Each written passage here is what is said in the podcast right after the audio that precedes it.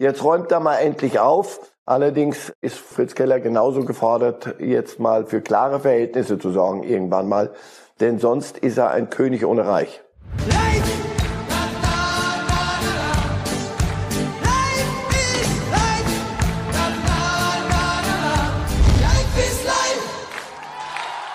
Fußball Deutschland atmet auf, atmet durch. Drei Monate haben wir ja gelitten unter diesem 0 zu 6 in Spanien. Jogi Löw hat in der Zwischenzeit erklärt, dass äh, nach der Europameisterschaft im Sommer tatsächlich Schluss ist. Und jetzt ein wunderbarer Sieg gegen Island, ohne gleich durchzudrehen. Keine Sorge, wir reden noch nicht vom Titel, aber es hat einfach Spaß gemacht, die deutsche Mannschaft über weite Strecken zu sehen bei diesem Sieg beim Auftakt in der WM-Quali. Und äh, darüber wollen wir reden mit dem Mann, der eine Menge vom Fußball versteht und der uns jetzt aus München zugeschaltet ist bei Reif ist live, nämlich Marcel Reif. Wunderschönen guten Morgen zu dieser frühen Stunde. Guten Morgen zur frühen Stunde, so ist es. Hat Ihnen dieses 3 zu 0 schlaflose Nächte bereitet, einmal vorweg? Haben Sie vom Titel geträumt hinterher? Nein, ganz so dolle war es nun auch wieder nicht und das alles in Relation, aber äh, wie Sie gerade gesagt haben, das hat doch Spaß gemacht zuzugucken. Und sie haben 3-0 gewonnen, äh, pflichtgemäß. Das haben andere, die heiligen Franzosen und die heiligen Spanier, haben sich einen abgebrochen in ihren Quali-Spielen gegen ähnlich äh, geartete Gegner. Also insofern, nee, das ist doch ein, ein Einstieg nach Maß.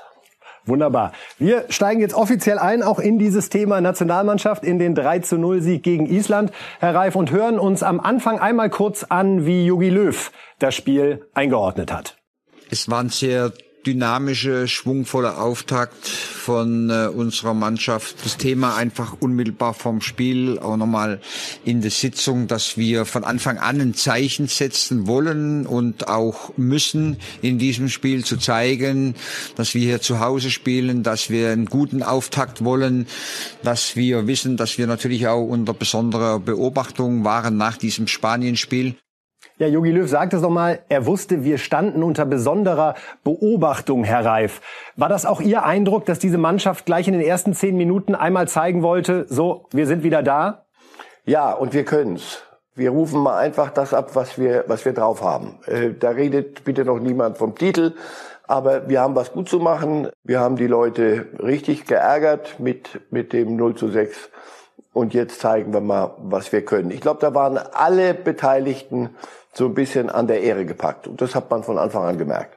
Herr Reif, wir schauen uns einmal die Aufstellung an von gestern. Und meine Frage an Sie wäre, wie viel EM11 haben wir denn in diesem Schema gestern schon gesehen? Das war die Abwehr mit Klostermann, Ginter, Rüdiger und Schahn.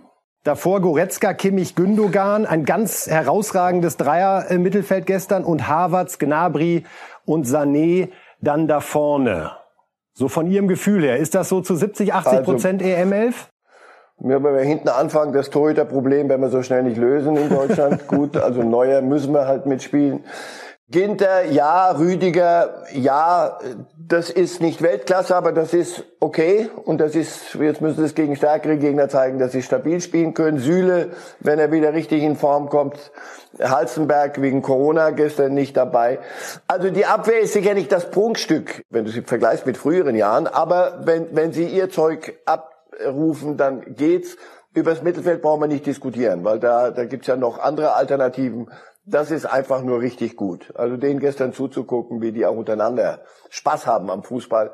Und das war äh, wichtig. Sané hat gestern auch weitestgehend abgerufen, was der junge Mann drauf hat. Und das ist eine ganze Menge. Äh, Gnabry ist, ist auch unstrittig. Und Havertz, ja, das ist, Thomas Müller wird ja noch dazukommen, auch wieder so ein, so ein falscher Halbstürmer. Gestern, äh, Rätseln, ja, warum nicht äh, Werner? Na, warum? Weil wenn sich die Isländer mit, mit zehn Mann hinten in den eigenen Strafraum stellen, kannst du mit der Schnelligkeit von Werner nicht furchtbar viel anfangen. Insofern war die Idee mit Havertz gut, hat ja auch, guckt sich die ersten zwei Tore an, prima ausgesehen. Ja, da war sicher 70, 80 Prozent und schon EM-Personal und da gibt's auch noch Alternativen. Also so, so schlimm ist das Elend nicht wie das 0 zu 6 gegen Spanien uns hat äh, eine Zeit lang vermuten lassen. Äh, Herr Reif, äh, schöner spielerischer Gedanke, weil wir ja gestern so angetan waren von den Kombinationen der Bayern-Spieler, speziell in der Offensive. Also man hat schon gemerkt, Goretzka, Kimmich, Gnabry, Sané, die spielen halt einfach die ganze Woche zusammen und dann äh, flutscht das Bällchen da auch wunderbar. Man könnte theoretisch mit acht Bayern-Spielern eine EM-Elf gestalten. Nämlich wenn man Süle und Boateng äh, in der Viererkette äh, bringen würde, dann eben Goretzka, Kimmich, Müller, Neuer, Gnabry, Sané. Und dann wären nur noch drei Plätze frei, zum Beispiel für Gündogan, zum Beispiel für Hummels, äh, zum Beispiel dann äh, in der Viererkette links noch für jemanden. Ist das was, was Löw gerade im Rahmen dieses Corona-Jahres, wo ja Vorbereitung auch ein bisschen schwieriger wird, glauben Sie, dass er darüber nachdenkt, mit acht Bayern zu starten und Musiala dann noch von der Bank? Hatten wir noch nie. Ja, prima Idee und äh, ganz der Rest Deutschlands jubelt gerade auf. Nein, worüber Löw nachdenkt, und das ist doch klar geworden, auch in den Pressekonferenzen vor diesem Spiel. Er denkt darüber nach, eine äh, erfolgreiche EM zu spielen.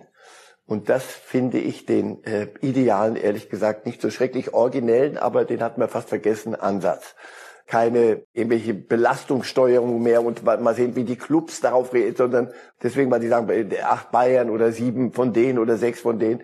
Er ist von der Last befreit, einen riesen Umbruch und welchen Jungen nimmt man dann dazu und wer kann die Verantwortung übernehmen und dann wer, sondern pass auf, ich nehme die besten Spieler mit und dann stelle ich die Mannschaft auf, die gerade, die mir das erfolgsversprechendste äh, abliefern könnte. Und wenn das dann acht Bayern sind, wird er das auch tun. Ich glaube nicht, dass er sich vor irgendjemandem mehr äh, fürchten muss. Das ist ja die Gnade, wenn man gesagt hat, so Freunde, das war's. Und jetzt mache ich's genauso, wie ich dachte. Und danach, die einen kennen mich, die anderen können mich, alles erdenklich Gute. Diese, diese Freiheit, die spürst du, wenn das zu acht Bayern führen sollte, weil die gerade genau das äh, versprechen, was er für richtig hält dann würde er das auch tun. Aber als Prinzip, glaube ich, denkt er im Moment nur darüber nach, wie können wir diese EM vernünftig erfüllen. Letzte Frage, hat Toni Kroos noch einen Stammplatz? Fünf Sekunden Antwort. Toni Kroos hat dann einen Stammplatz, wenn er in Topform ist, dann ist er sicher einer der Besten. Aber äh, Erbhöfe, genau das wird Löw auch nicht mehr machen. Reden wir über Uli Hoeneß, äh, liebe Zuschauer. Der hatte gestern seinen ersten Auftritt als RTL-Experte, war mit Spannung erwartet worden wirkte auf mich lange Zeit eher so ein bisschen wie Abteilung angepasst, also ein bisschen zurückhaltend. Äh, dann am Ende aber doch noch die Abteilung Attacke, als es um den DFB ging. Äh, Herr Reif, reden wir über die Inhalte, die Uli Hoeneß geäußert hat. Er sagte, ziemlich hartem Ton, die Steuerfahndung geht beim DFB ein wie der Briefträger. Ist Hoeneß, offen gefragt, als verurteilter Steuerhinterzieher der richtige Absender für so eine Kritik? Uli Hoeneß ist verurteilter Steuersünder und äh, bestrafter Steuersünder. Und wenn er seine Strafe absolviert hat, dann ist er wieder ein vollwertiges Mitglied der Gesellschaft. Und dann darf er sich auch äußern. Wenn es nicht pharisäerhaft daherkommt oder heuchlerisch daherkommt, und das tut es nicht, er meint das genauso, wie er das sagt. Und da äh, bin ich keiner, der sagt, so, du hast einmal gefehlt, zu dem Thema darfst du dich nie wieder äußern. Da ähm, bin ich dann doch eher auf dem, auf dem christlichen Weg.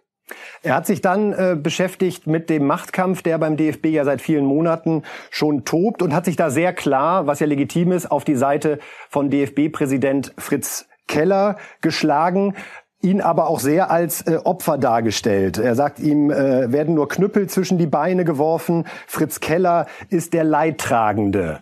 Können Sie das nachvollziehen, dass er das so wahrnimmt? Wenn jemand etwas wahrnimmt, werde ich alles nachvollziehen. Das, das muss jeder für sich dann machen. Mir war das auch ein bisschen sehr einseitig, ja. Ähm, ich bin zu wenig in den Details drin und wir alle äh, kennen die Details schon. Da kommt ja alle drei Tage wieder was Neues raus. Da hat jemand was abgehört, da hat jemand äh, was kopiert. Das sind alles Dinge, da wird mir äh, leicht schlecht, weil ich mir sage, sag mal, äh, wozu braucht's euch eigentlich? So, so ein Dachverband, kümmert euch doch mal um die Dinge, die wirklich wichtig sind und nicht um euch. Das hat ja Uli Hönes so ähnlich auch gestern, glaube ich, gesagt. Insofern ja, ich kann ihm folgen bei der, bei der grundsätzlichen Wahrnehmung. Die Schuldzuweisung, also äh, Fritz Keller ist ein, ich kenne ihn ein bisschen, ist ein, ein kluger und auch ein selbstkritischer Mann, bei allem Selbstbewusstsein, das er nach außen transportiert. Ich denke, er weiß selber, dass äh, die, dieses Jahr seiner Amtszeit äh, auch nicht das, das Glücklichste war äh, und dass auch er selber manche Dinge vielleicht falsch angefasst hat. Mir war das auch ein bisschen sehr pauschal, aber vom Grundsatz her, jetzt räumt da mal endlich auf und wenn ihr einen gewählt habt wie Fritz Keller, dann lasst ihn vernünftig arbeiten. Das unter, unterschreibe ich. Allerdings äh, ist Fritz Keller genauso gefordert, jetzt mal für klare Verhältnisse zu sorgen, irgendwann mal. Denn sonst ist er ein König ohne Reich. Überraschend war der Vorschlag von Hoeneß, dass Karl-Heinz Rummenigge für den DFB in die Gremien UEFA und FIFA entsandt werden soll. Gute Idee?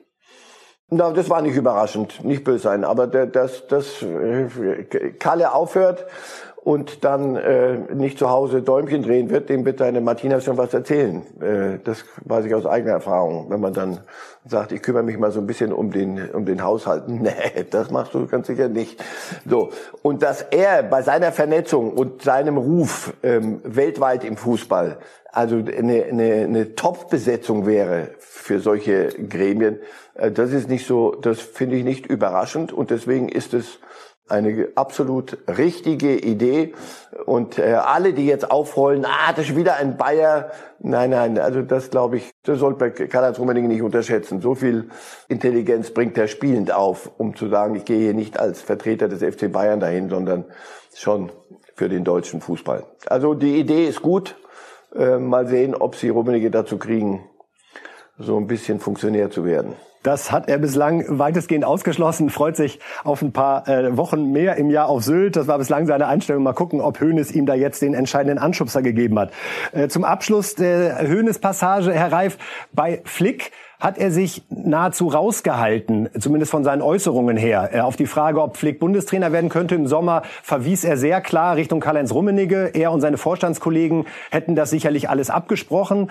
Ähm, glauben Sie wirklich, dass Hoeneß sich da so raushält bei dieser Entscheidung, gibt man Flick frei oder nicht? Nein, er hält sich nur aus der Diskussion jetzt raus. Und alle sind gut beraten, wenn man einmal diese, äh, also wenn ich, ich gebe den Bayern keine Ratschläge, aber die haben für sich selber mal beschlossen, jetzt pass auf, wie die, die, die Linie nach außen erstmal ist, äh, du hast Vertrag, vergiss es. Es gibt überhaupt keine Fluchtmöglichkeit sozusagen, solltest du auf die Idee kommen.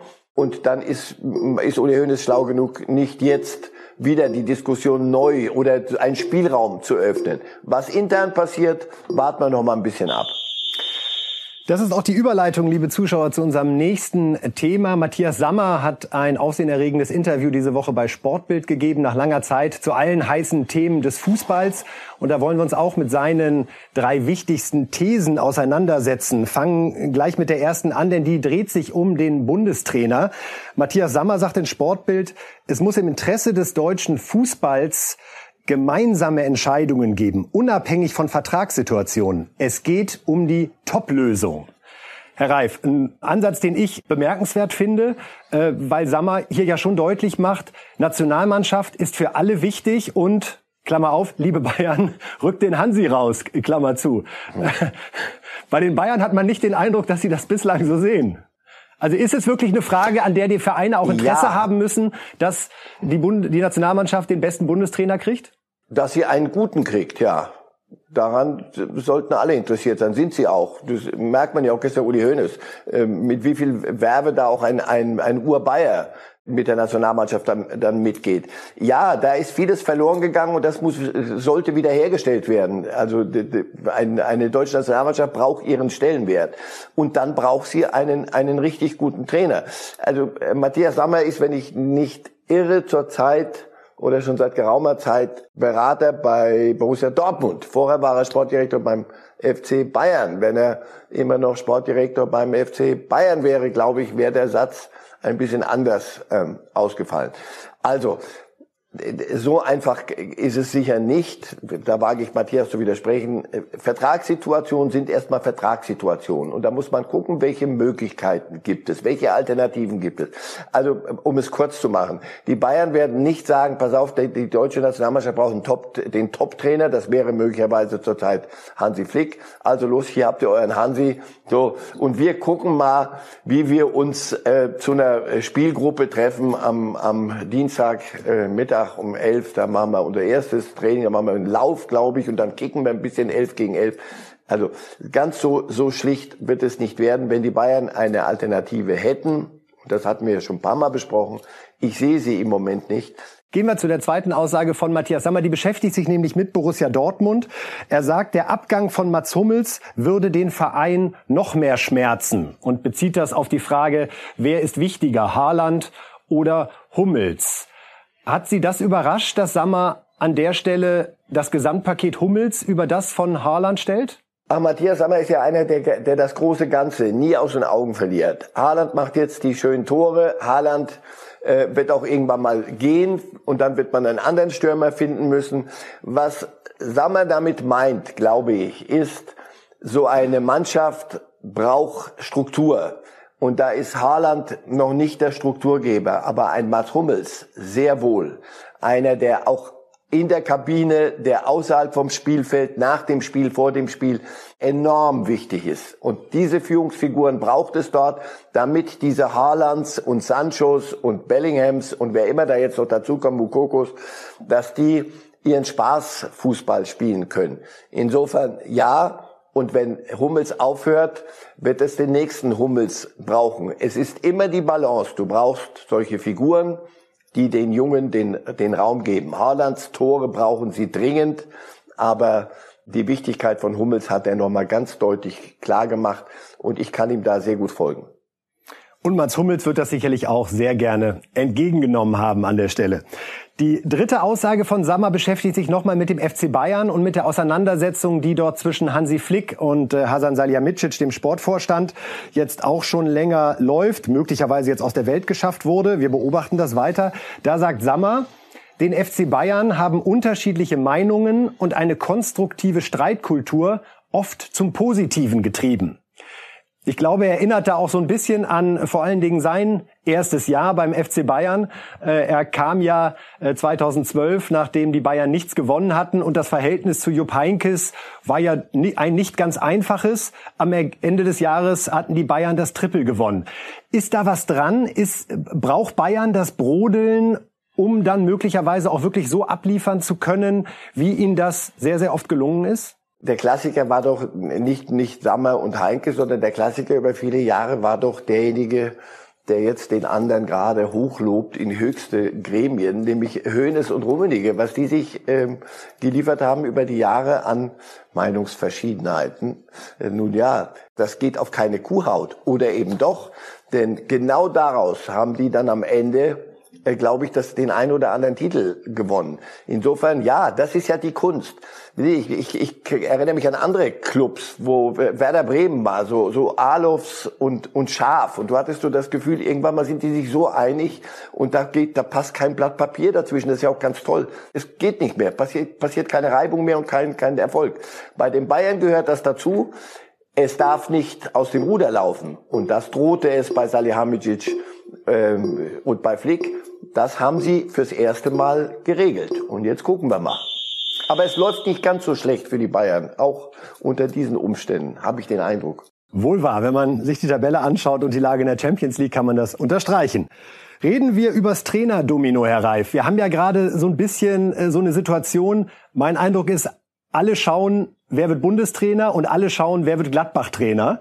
Und an diesen beiden Fragen und vor allen Dingen an diesen beiden Entscheidungen wird sich dann sehr, sehr viel entzünden. Holt Gladbach einen Trainer, der gerade bei einem anderen Bundesligisten unter Vertrag ist und es geht richtig los oder holt Gladbach einen Trainer, äh, der von außen kommt mit Alonso wurden Gespräche geführt. Es sieht derzeit nicht danach aus, dass er es am Ende auch werden wird. Beim Bundestrainer wissen wir auch nicht, wird es jemand Vertragsloses möglicherweise oder gelingt doch noch äh, die Flickverpflichtung, was dann auch wieder große Folgen hätte. Kann es sein, dass dieser ganz große Wechsel auf dem Trainermarkt erst im Sommer 2022 oder sogar 2023 stattfindet, wenn Flick und Klopp tatsächlich verfügbar sind und wir erleben jetzt doch eher ja, einen gemäßigten Sommer auf dem Trainermarkt? Das sagt mir so ein bisschen der simple Sachverstand, so ein bisschen abwägen, was, was wäre denn machbar? Also nochmal, Flick kennt sich im DFB aus, Flick wäre doch ein prima Bundestrainer. Punkt, Absatz, drei Ausrufezeichen. Flick weg von den Bayern, so, wer wird Bayern-Trainer? Jetzt, jetzt geben Sie mir einen, bitte. Also Nagelsmann, ge gefällt Ihnen, das ist doch, das ist doch kein, kein, das ist doch nicht die Erfindung der, der Raketen, des Raketenantriebs. Das ist, natürlich interessiert er Sie. Nagelsmann ist bei irgendeinem kleinen Provinzclub. Nein, Nagelsmann ist bei RB Leipzig und ist dort noch nicht fertig und äh, jagt im Moment die Bayern in der Bundesliga als einziger. Ich kann mir nicht vorstellen, dass er sagt, so, das war's für mich hier, ich wechsle mal schnell rüber zu den Bayern. Wenn er das täte, könnten Gespräche stattfinden. Wenn er das nicht macht, stehen die Bayern mit runtergelassener Hose da, wenn Flick die Sebener Straße verlässt. Das werden sie sich als Platzhirsch niemals gefallen lassen. Und im Streit zu gehen, nochmal, Flick, das kann sich auch der DFB dann nicht leisten. Ein Bundestrainer, der überkreuzt ist mit, dem, mit, mit den Bayern. Die wollten doch vorhin acht Bayern-Spieler rein äh, singen in die Nationalmannschaft. Das, das, das ich will Ihnen gar nichts reinsingen, Herr Reif. Ich will Ihnen gar nichts reinsingen. Ich will nur noch mal drei Trainernamen hier mit reinwerfen. Und zwar Adi Hütter Frankfurt, Urs Fischer Union, Glasner Wolfsburg. Drei Trainer, die hervorragende Arbeit machen. Nicht nur in diesem Jahr. Sind die alle zu halten bei diesen Vereinen oder glauben Sie, auch da ist der Eberl Max dran und guckt, ob er einen nach Gladbach lotsen kann? Also Gladbach hat eine prima Entwicklung gemacht, aber Gladbach ist noch nicht ein Club, der, wenn die äh, schnipsen oder, oder wo der Spruch gilt, wer Real Madrid ruft nur einmal an. Bei aller Wertschätzung von Gladbach. Also Glasner macht in Wolfsburg einen klasse Job. Das Verhältnis mit, mit Jörg Schmatke ist immer angespannt, weil jedes Verhältnis mit Jörg Schmatke ist, der ist ein super Typ, aber der geht keinem Konflikt aus dem Wege. Ich glaube, der ist dort im Moment gut aufgehoben, aber da könnte möglicherweise so, aber auch die bräuchten dann einen, einen Nachfolger. Also den haben wir. Äh, wen hatten wir noch? Äh, Adi Hütter, Frankfurt. Adi Hütter, ein prima Trainer, wirklich. Das, was der aus Frankfurt rausholt, ist er dort schon fertig? Möglicherweise sagt er, pass auf, mehr kann man hier nicht rausholen. Bobic geht. Vielleicht ist er ansprechbar. So was ich zuletzt gehört habe, war, nein, ich bin noch nicht fertig in Frankfurt. Aber wäre für Gladbach einer, und das wäre natürlich bei allem Respekt vor Eintracht doch schon ein Schritt. Gladbach ist da, glaube ich, schon noch ein, ein Schritt weiter als Club. Urs Fischer ist da, wo er jetzt ist, wunderbar aufgehoben und das weiß er und das macht ihm einen solchen Spaß und den vermittelt er auch. Urs Fischer ist keiner, der den Spalt im Fenster nachts so weit offen lässt, um ja keinen Ruf zu überhören. So ist er ein viel zu äh, geerdeter und, und klar denkender Typ.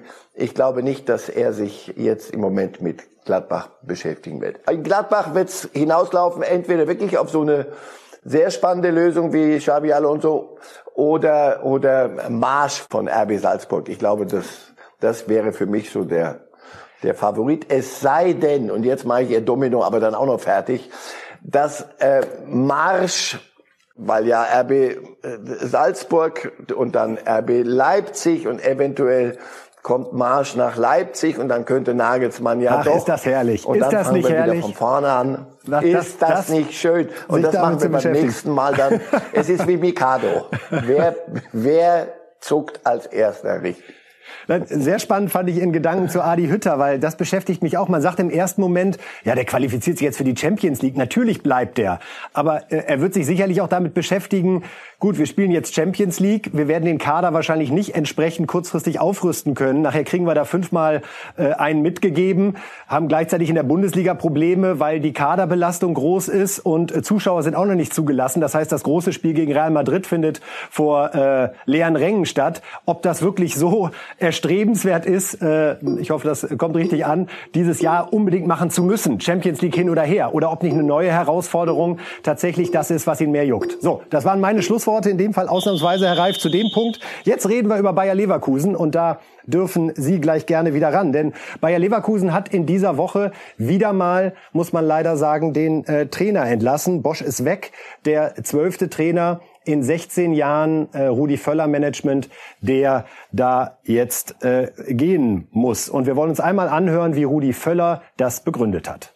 Man muss dann auch ehrlicherweise sagen, die letzten beiden Spiele sind natürlich dann auch so abgelaufen, dass es halt auch das Gefühl auch bei uns allen, also nicht nur bei mir, bei uns allen dann auch, ich habe die, die drei, vier Personen genannt vorhin, dass es die, dieses Vertrauen nicht mehr da war, dass wir, dass dass wir es hinbekommen.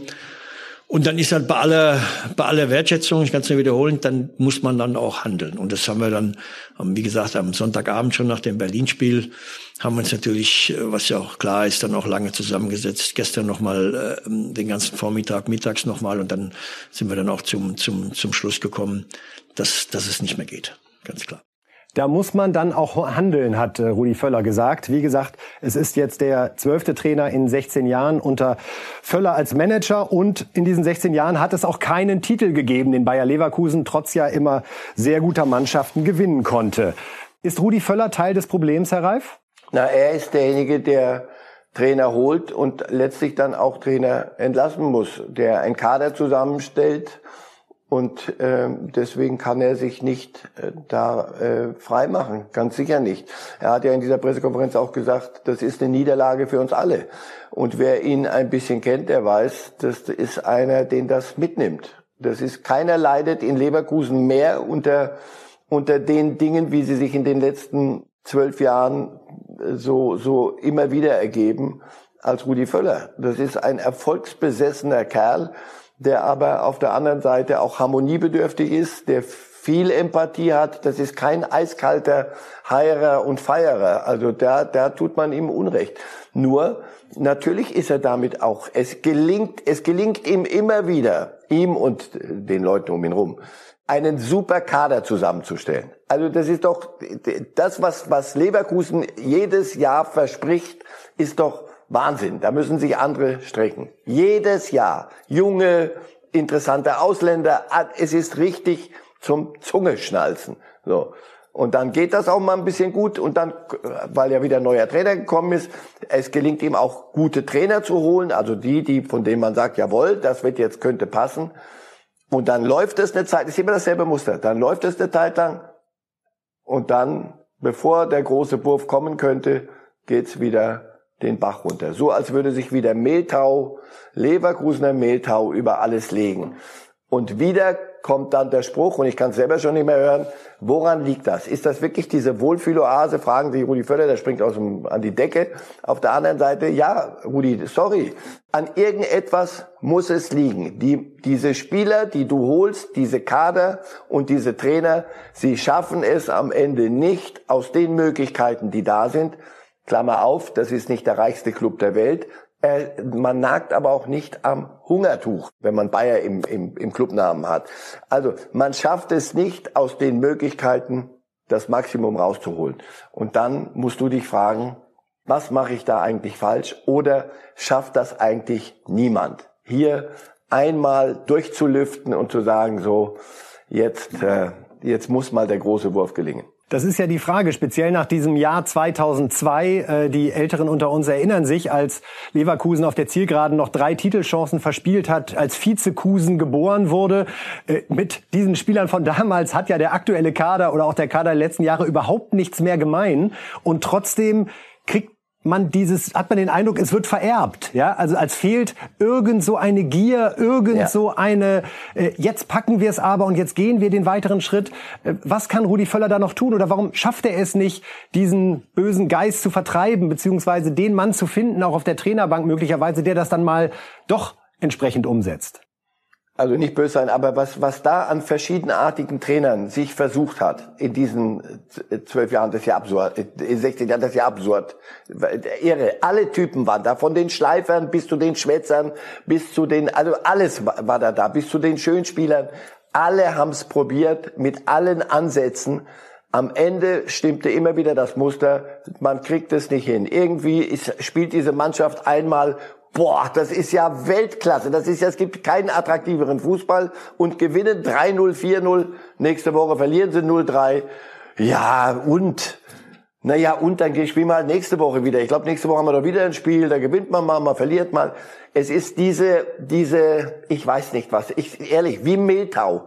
Als würde nach, nach einer gewissen Zeit irgendjemand dann wieder an irgendeinem Schalter, an irgendeinem Ventil drehen und dann kommt so eine, irgend so ein Rosenduft oder irgendwas legt sich über das Ganze und man daddelt wieder so ein bisschen vor sich hin. Es ist Gedaddel.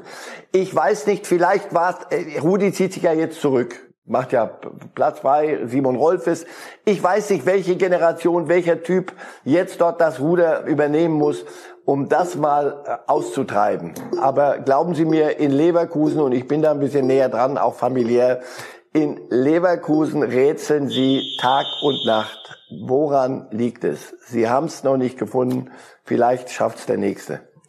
Vielleicht schafft es der nächste, Herr Reif. Das als letzte Frage dazu. Der Vertrag von Rudi Völler läuft 2022 aus. Sie gehen auch davon aus, dass dann für ihn Schluss ist bei Bayer Leverkusen. Ja. Gut. Herrlich, diese Antwort zum Schluss. Dadurch äh, wissen wir, woran wir sind ähm, und werden weiter uns genau anschauen, was bei Bayer Leverkusen passiert. Hannes Wolf ist jetzt ja der ausgeliehene Trainer vom DFB bis zum Saisonende. Und zum Abschluss, äh, liebe Zuhörer des Podcasts, wollen wir uns noch kurz mit den Tipps von Marcel Reif beschäftigen. Das ist diesmal nicht die Bundesliga. Wer hätte das gedacht? Sondern natürlich die Nationalmannschaft, die jetzt in Rumänien spielt am äh, Sonntag. Dort tippt Reif auf ein 2 zu 1 für Deutschland. Ist wie gesagt ein Auswärtsspiel. Und dann nochmal in Duisburg gegen Nordmazedonien. WM-Qualifikation at its best. Ein knackiges 4 zu 0. Ich danke Einmal noch kurz nach rechts. Ihnen, Herr Reif, vielen Dank für die angeregte Diskussion und Ihnen Gerne. zu Hause äh, vielen Dank. Schön, dass Sie zugeschaut haben. Wir hoffen, es hat Ihnen ein bisschen Spaß gemacht. Bis dann.